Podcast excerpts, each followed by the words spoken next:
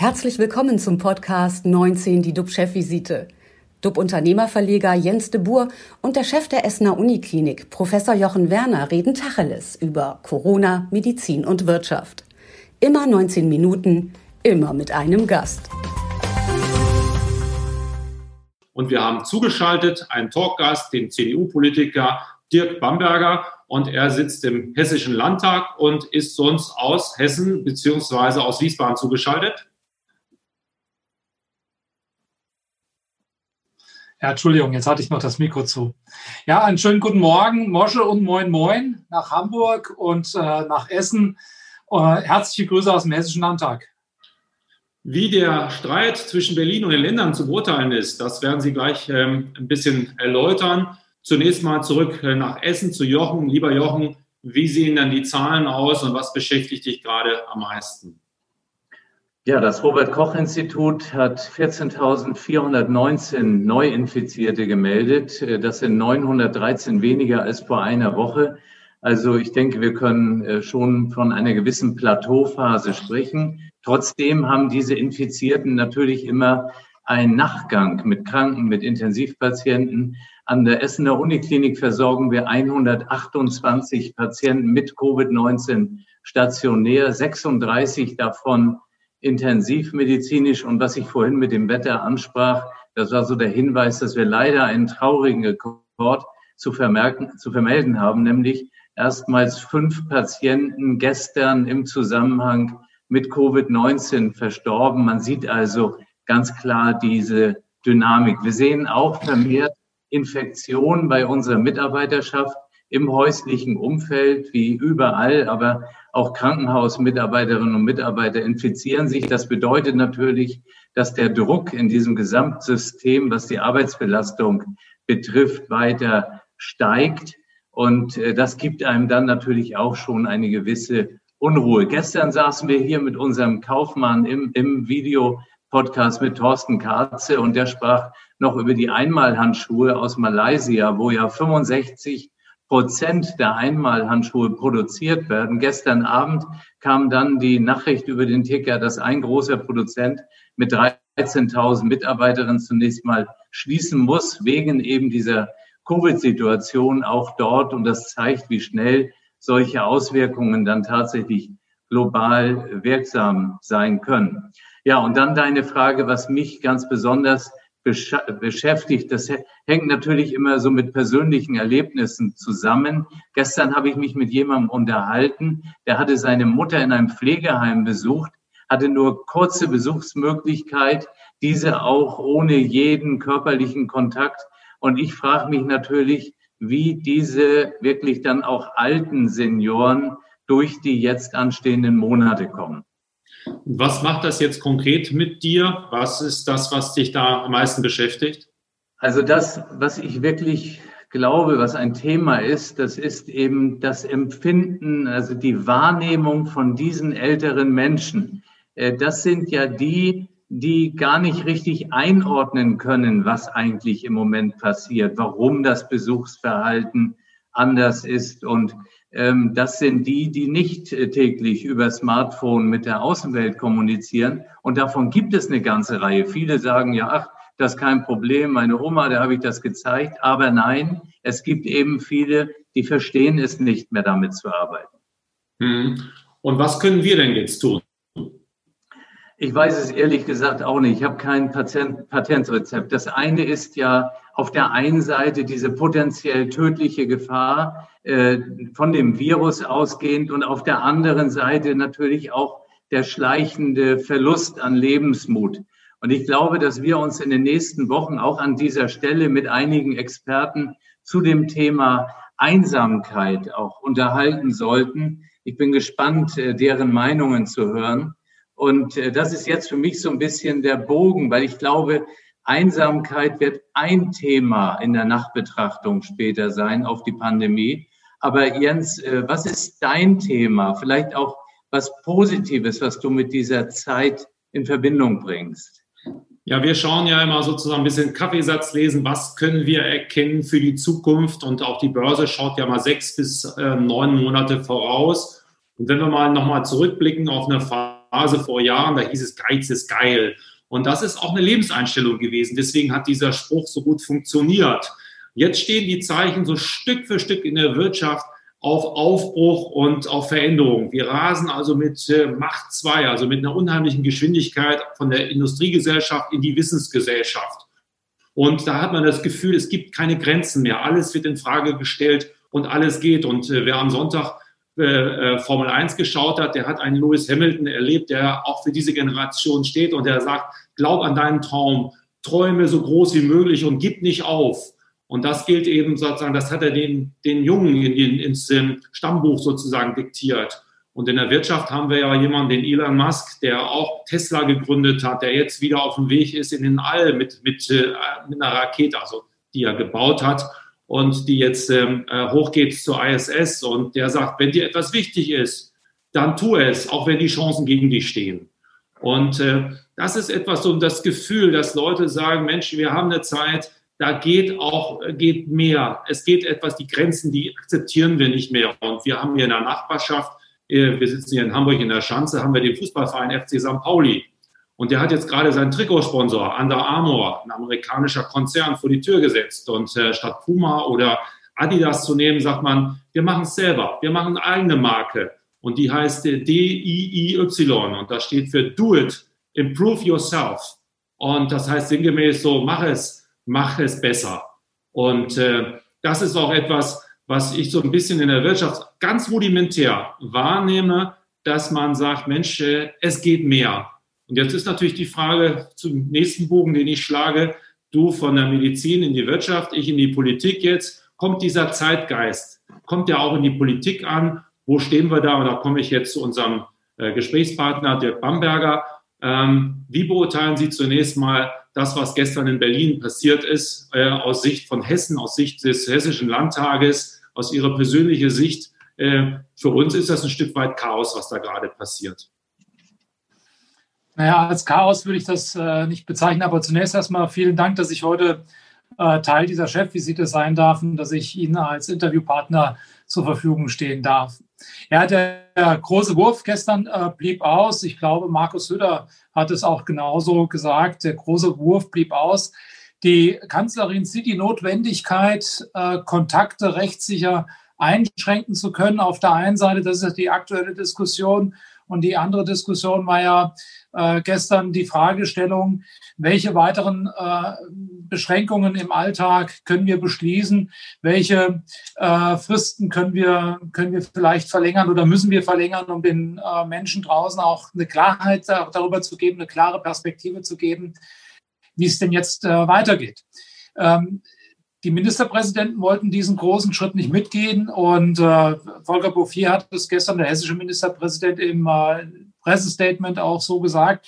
Es war eine sehr dynamische, eine sehr engagierte Diskussion und natürlich treffen da unterschiedliche Standpunkte aufeinander, aber am Ende äh, dieser Diskussion stand eben das Ergebnis, dass man äh, sich noch eine Woche Zeit nimmt, die Entwicklung erstens zu beobachten und zweitens dann auch ähm, die Maßnahmen, ähm, des, des Staates, also des Bundes und der Länder, äh, soweit äh, auf eine mögliche Verlängerung des Shutdown Light abstimmen zu können. Da geht es auch um staatliche Hilfen und da ist dann eben tatsächlich die Fragestellung, was können wir uns als Staat an dieser Stelle überhaupt noch äh, leisten.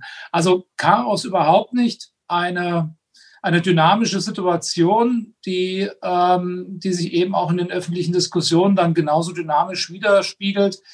Ähm, aber ich glaube schon, dass die klare Linie und die klare Kante äh, gesehen wird.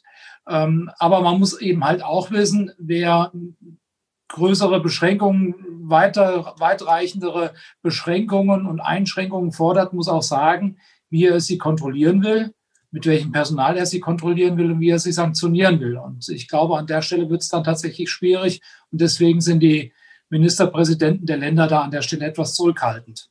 Hm.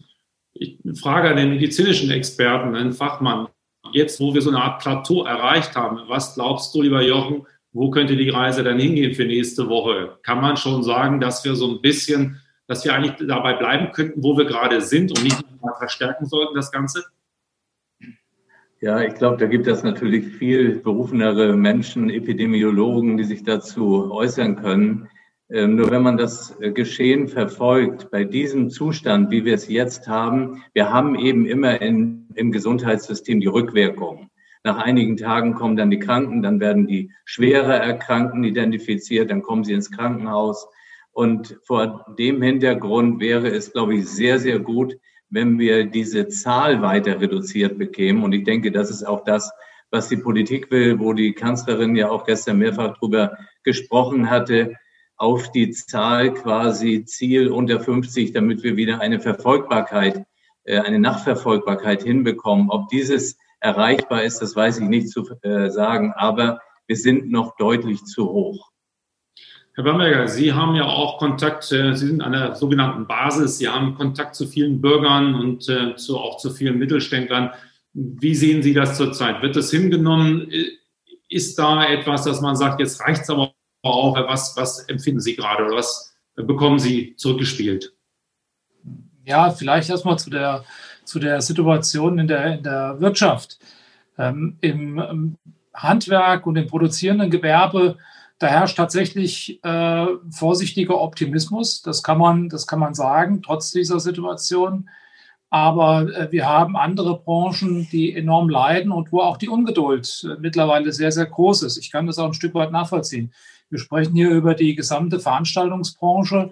Äh, dazu gehören auch äh, die äh, Schausteller, kleine Kosmetikstudios, kämpfen ums blanke Überleben. Und für die Gastronomie, das erleben wir ja hautnah, ist der zweite Lockdown äh, nahe am Genickbruch. Und äh, trotz der staatlichen Hilfen, die wir zur Verfügung stellen. Was mich beeindruckt, ist äh, die Willensstärke der allermeisten Unternehmerinnen und Unternehmer dieser Branchen.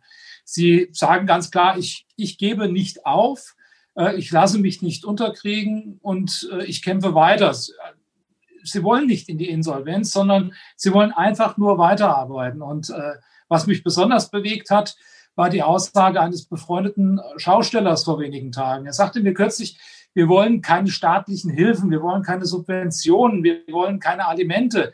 Wir wollen einfach nur unsere Arbeit machen und äh, anderen Menschen Freude zu bereiten. Das ist die schönste Arbeit der Welt. Wir verlieren zwar unseren kompletten Umsatz, aber vor allem verliert die Welt da draußen ein Stück weit Freude. Und diese Aussage hat mich sehr bewegt. Da geht es, das ist auch, auch sehr idealistisch äh, teilweise geprägt.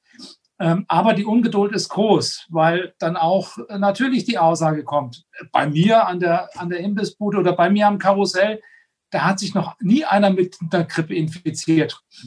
Das ist, ich glaube, das lässt sich, glaube ich, relativ schwierig sagen. Aber so sagt das eben jeder so für seinen Bereich. Ich tue doch alles dafür, dass sich bei mir keiner infizieren kann. Aber in Summe geht es einfach um die Reduzierung der Kontakte. Und das fängt eben bei den weniger notwendigen Kontakten an, dass man versucht, die so weit wie möglich zu reduzieren und äh, wirklich alles auf. Da haben die Schausteller als allererstes das große Nachsehen. Mhm für alle, wer Lust hat, Fragen zu stellen. Wir haben eine Chat-Funktion, äh, feel free. Einfach mal äh, eine Frage reinstellen, würden wir uns darüber freuen. Alter Journalistengrundsatz, es gibt keine dummen Fragen, es gibt nur dumme Antworten und die versuchen wir natürlich zu vermeiden. Herr Bamberger, Ihr Standort ist Marburg. Und äh, Corona gilt ja auch als Brandbeschleuniger für die Wirtschaft und für und pusht Digitalunternehmen. Das heißt also, Sie sagten gerade Schausteller, Manchmal weiß man gar nicht, Schausteller, wenn man an Messe denkt und so weiter, ob es überhaupt noch Messen geben wird. Befürchten Sie, dass diese großen Digitalkonzerne, die ja ein Riesenaufwand äh, sind, wie Amazon, ein Profiteur der, Groß der Krise sind und vieles platt machen, was wir schon also liebgewonnen haben und was äh, äh im Prinzip unser Leben mit beeinflusst hat? Ja, das, ähm, das ist auf jeden Fall ähm, eine, eine Entwicklung, die wir jetzt beobachten. Amazon und Co., die haben schon äh, ganz klar vor der Krise ihre übergroßen äh, Fußabdrücke in den Fußgängerzonen, in den Innenstädten äh, in unserem Land hinterlassen in, in Form von leerstehenden Ladengeschäften. Das ist, ist ja keine neue Entwicklung, aber sie ist dynamischer geworden. Und äh, das ist dann oft auch nicht mehr die Frage einer, einer Ladenmiete in den, in den Innenstädten, die Frage von, von Gewerbemieten, sondern vor allem das Einkaufsverhalten von uns allen. Ich bleibe jetzt mal bei dem Thema Einzelhandel, äh, weil es da am, am, am besten äh, äh, zu spüren ist. Äh, und ich finde, wir sind alle in dieser Krise noch ein Stück weit Amazoniger geworden, wenn ich das äh, so formulieren darf. Ja. Ähm, aber wir müssen, und das ist meine feste Überzeugung, wir müssen den Mut fassen, ähm, äh, Amazon äh, und, und, und Co. auch mal die Stirn zu bieten. Äh, denn das Schlendern von Schaufenster zu Schaufenster, das Lächeln äh, der Verkäuferin im, im Laden, die einen berät, ähm, das Flair äh, belebter Straßen und Plätzen, das Sitzen im, im Straßencafé, das Verweilen am, am Glühweinstand, ja, ähm, das kann Amazon nicht bieten. Und ich glaube, da liegt auch eine ganz große Chance. Und wir können uns mit klugen äh, Standortstrategien und noch klügeren äh, digitalen Vernetzungen äh, auch ein Stück weit von Amazon abheben. Wir können Amazon nicht kopieren und der stationäre Einzelhandel kann Amazon nicht kopieren und, und nicht in den direkten Wettbewerb treten. Aber was wir haben, das ist so ein Stück äh, Lebensgefühl und, und Lifestyle, was wir vermitteln können. Und wenn die Einzelhändler in den Innenstädten im Rahmen kluger, vernetzter Konzepte äh, kooperieren und, und gemeinsam für dieses Lifestyle-Erlebnis sorgen und äh, dem Kunden ähm, das Einkaufserlebnis wieder ähm, äh, ihnen ein Gefühl geben, ähm, das ist äh, hip in der Fußgängerzone einzukaufen, das ist wieder in in unserer Innenstadt einzukaufen. Das macht Spaß, das macht Freude. Dann haben wir eine echte Chance. Aber das ist ein großer äh, Schritt und wir müssen einfach den Mut haben und den Willen, ähm, auch solche Akzente zu setzen. Lieber Herr Bamberger, eine ganz kurze Frage. Marburg, äh, guter Stichpunkt. Ähm, Emil von Behring, erster Nobelpreisträger der Medizin, die Behring-Werke. Ähm, was bedeutet jetzt das ganze Thema Impfstoffproduktion für die Stadt Marburg? Okay, ich habe Sie jetzt nur äh, etwas abgebrochen gehört. Das kann auch an meiner Verbindung liegen. Ähm, ja, das äh, ist für uns äh, in Marburg von ganz, ganz großer Bedeutung. Äh, Marburg ist ein, ein, ein äh, global bedeutender äh, Pharma-Standort mit einer, mit einer international wichtigen Produktion, mit einer international wichtigen Impfstoffproduktion. Und da hat dann natürlich die aktuelle Entwicklung ähm, ganz große Auswirkungen auch auf, auf Marburg als Pharma-Standort. Die Firma BioNTech wird hier Produktionskapazitäten aufbauen, beziehungsweise hat Produktionsanlagen übernommen, die für die Produktion des neuen vorgesehen sind. Das wird mal ein Ranking der Pharma-Standorte auch äh, ein Stück weit nochmal stärken. Mhm. BioNTech ist ja das äh, Wunderunternehmen, was jetzt gerade den Impfstoff erfunden hat und äh, beziehungsweise ihn in den Markt bringen wird. Äh, wenn Sie nochmal zurückschauen oder wenn Sie irgendwann mal zurückschauen und sagen, was habe ich jetzt gelernt aus der Krise? Was ist Ihr größtes Learning gerade als Politiker, als Mensch? Was nehmen Sie mit? Ja, also eine, das, das mag jetzt ein bisschen banal klingen, aber es ist halt so, wie es ist. Ähm, so, so sehr du danach strebst, ähm, du kannst es nicht allen recht machen. Also diese, diese Erkenntnis, die, die ist so, so stark geworden äh, in mir und so stark gereift äh, wie, wie vorher nicht. Ähm, das ganz, ganz klassisches Beispiel, das sind die Schulen. Die, die Frage, halten wir die Schulen offen oder nicht? Äh, und wenn man sich dann die, die, die Beschwerdemails oder Beschwerdebriefe anschaut, der einen, die sagen, bloß die Schulen nicht schließen. Lass die Kinder bitte so lang wie es geht in der Schule. Ja, das war, das war für uns furchtbar in der, in der, im, im ersten Lockdown. Und dann der Stapel der Briefe, vor allen Dingen auch, auch die von der Lehrergewerkschaft und verschiedenen Verbänden, die sagen, wir müssen die Schulen schließen, unsere Lehrer sind gefährdet, die Schüler sind gefährdet, das sind äh, äh, die Schulen, das sind Superspreader-Orte. Ähm, du kannst es nicht allen recht machen. Irgendwo liegt die, liegt die Wahrheit äh, dazwischen. Äh, und man muss Entscheidungen auch auf die Gefahr hin ganz straight durchziehen dass sie vielleicht unpopulär sind oder in Teilen der Bevölkerung unpopulär sind. Am Ende honorieren die Menschen dir ihr Vertrauen, die dir ihr Vertrauen gegeben haben, dass du für eine klare Linie und eine klare Haltung stehst. Ähm, dass die Krisenbewältigung nicht irgendwelchen Beliebigkeiten äh, untergeordnet ist, sondern dass man konsequent handelt. Und äh, gerade in dieser Zeit brauchen die Bürgerinnen und Bürger einen klaren Kompass, Orientierung, Sicherheit und Halt. Ähm, das habe ich ganz klar in dieser Situation gelernt und ich glaube, das kann man auch übertragen auf Zeiten außerhalb von Krisen. Und ähm, diese Aufgabe haben wir als Politiker. Wunderbares Schlusswort. 19 Minuten sind leider vorbei. Äh, vielen Dank, Dirk Bamberger. Alle Sendungen gibt es auf watz.de, waz.de und auf äh, dub-magazin.de. Alles nochmal zum Nachschauen. Morgen haben wir den FDP-Politiker und Vizepräsidenten des Deutschen Bundestages, Wolfgang Kubicki, in der Sendung. Klicken Sie rein, wir freuen uns auf Sie und vor allen Dingen bleiben Sie gesund. Tschüss aus Hamburg. Das war 19 die DUB-Chefvisite als Podcast. Die Videos dazu gibt es auf watz.de und auf dub-magazin.de.